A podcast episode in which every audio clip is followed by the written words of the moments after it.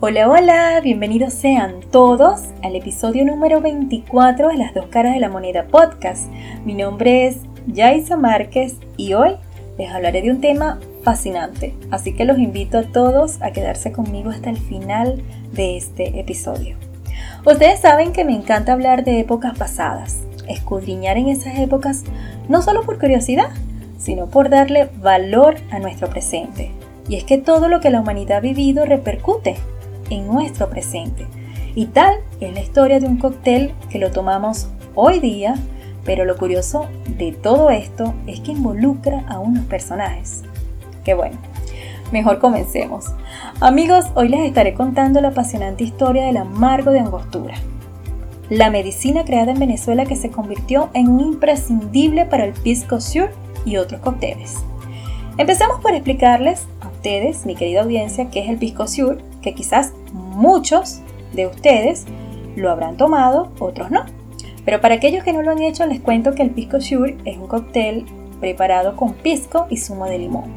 Está incluido en la gastronomía de Perú, preparado con una receta diferente respectivamente y con algunas variaciones en el resto de sus ingredientes básicos. Pero el origen del amargo está lejos de las barras de los bares, a orillas del río Orinoco en la Venezuela de hace dos siglos. ¿Y cómo acaba el amargo siendo parte del pisco sur? ¿Y qué pinta en esta historia Simón Bolívar, un médico prusiano y el cólera? Pues les explico. Johann Gottlieb Benjamin Sieger, nacido en 1796, era un médico cirujano graduado en Berlín, en aquel entonces parte de Prusia. Con su país participó en la contienda contra Napoleón Bonaparte en las llamadas guerras napoleónicas entre 1805 y 1815. El diplomático venezolano Luis López Méndez se fijó en esa experiencia como médico de campaña y lo recluta en Londres. Para esos años, Venezuela y la Nueva Granada, actualmente Colombia, estaban en plena guerra de independencia contra España. La idea era que Seeger aportara toda su experiencia, así que, enviado por Méndez, llega a Venezuela a la ciudad de Angostura, hoy llamada Ciudad Bolívar, el 1 de agosto de 1819, para hacerse cargo de los hospitales militares de toda la región de Guayana, en el oriente de Venezuela, bajo las órdenes de nada más y nada menos que del libertador Simón Bolívar. Allí se interesó por las hierbas aromáticas y medicinales de la zona y en búsqueda creó del amargo de angostura en 1824. No era más que un remedio, una medicina. Nunca se creó con la idea de ser parte de un cóctel ni mucho menos un ingrediente culinario. Y si te lo estabas preguntando, sí, aquí es la parte de la historia donde entra el cólera, porque justamente el brebaje aromático y medicinal creado por Seeger, estaba hecho para combatir el malestar gastrointestinal que puede producir esta enfermedad y otros males como el paludismo o la fiebre amarilla, típicos del trópico. Seeger empezó a trabajar con brebajes e inventó esta bebida.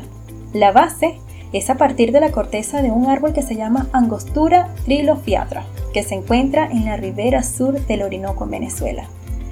El mejunje, hecho por el prusiano, Llevaba una base de genciana y otras especies vegetales como sarrapia, el fruto de otro árbol endémico del Amazonas que hoy se usa en perfumes y preparaciones culinarias. Seeger lo maceró todo con aguardiente y comenzó a venderlo en 1824. Incluso lo llega a exportar ocasionalmente a Europa en 1855 bajo el nombre de Amargo de Seeger. Y como todo lo revolucionario, efectivo y convencional es falsificado, adivinen qué. Siller hizo un aviso al público que decía lo siguiente. Con el fin de evitar la falsificación de mi amargo, solo dos personas, mis agentes, son los autorizados para comercializar el verdadero amargo del Dr. Siller. Y para garantía del consumidor, las botellas llevarían tapas con lacre encarnado. Ok, y para los que no saben qué es el lacre encarnado, les explico. El lacre es una pasta a base de colofonia, goma laca, trementina y color mineral.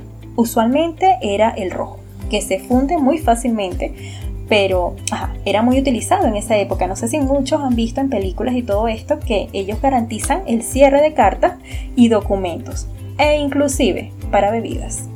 Pero el, mérito del amargo no es de Siller. No, ni siquiera de los curas catalanes que estuvieron en Venezuela antes que él, para ser exactos en el año 1804, sino de nuestros aborígenes. Así que originalmente era una pócima indígena que Siller enriqueció con alcohol para poder ser más tolerable a la hora de tomarlo en esa época. Entonces, los amargos que hoy se consiguen en el mercado, tanto el de angostura, que aún se comercializa con la misma etiqueta que en 1855, como otros, tienen una fórmula más, industrializada, distinta a la original, sí, que era espesísima, amarguísima e intragable, pero muy aromática. Ahora, ¿a quién se le ocurre unas gotas de amargo a un trago? ¿Y quién logra hacerlo apetecible añadiéndole alcohol y ponerle un poco de azúcar para balancear? Pues, amigos, esto es lo maravilloso de esta historia. Y fíjense por qué. Todo apunta a los ingleses, presentes en esa época en las Antillas Británicas, y en concreto en Trinidad y Tobago, islas a donde el doctor Seager se trasladó y siguió su producción cuando la independencia llegó a Venezuela, y tras años de contienda, queda un país devastado. Entonces, ¿qué pasa? Este, aún nos queda la incógnita por resolver, cómo llega el amargo, el pisco sur, y dónde nace el pisco sur, si en Chile o en Perú. Pues mire, esto es un eterno debate que incluso ha llegado a tribunales internacionales sobre quién se disputa o dónde nace el pisco sur.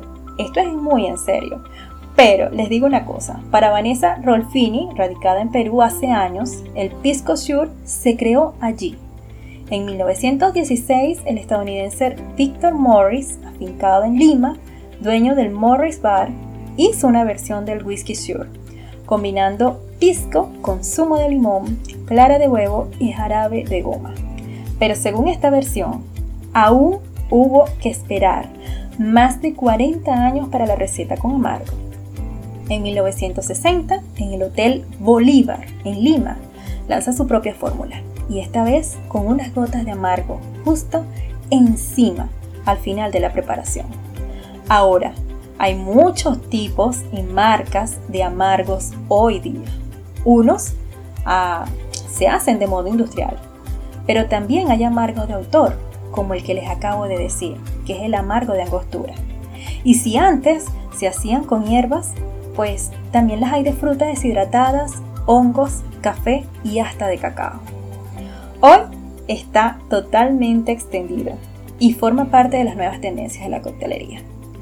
No sabemos si el amargo que en su día creó el Dr. Seeger logró su objetivo inicial, que era de quitar los males estomacales de sus pacientes. Pero si algo nos queda claro es que es un gran, un gran precursor y de ahí su gran valor histórico. Ahora se dan cuenta por qué amo, amo las historias y más las historias pasadas.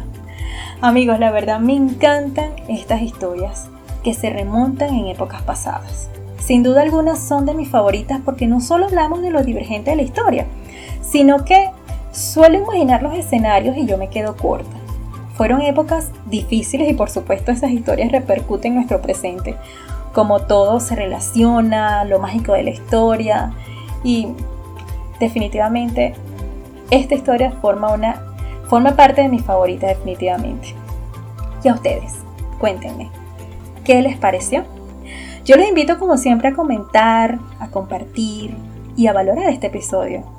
Esto fue Las dos caras de la moneda podcast. Feliz fin de semana. Se les quiere mucho. Chao, chao.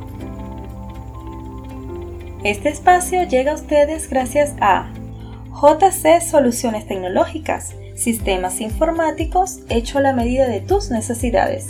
Contamos con servicio técnico, outsourcing de recursos IT, configuración e instalación de computadoras, servidores y periféricos, redes de voz, videos y datos, seguridad informática, informática forense, cámaras de seguridad, análisis de datos, SEO, diseños de páginas web, diseños de tiendas online, automatización de hogares, redes Wi-Fi y más.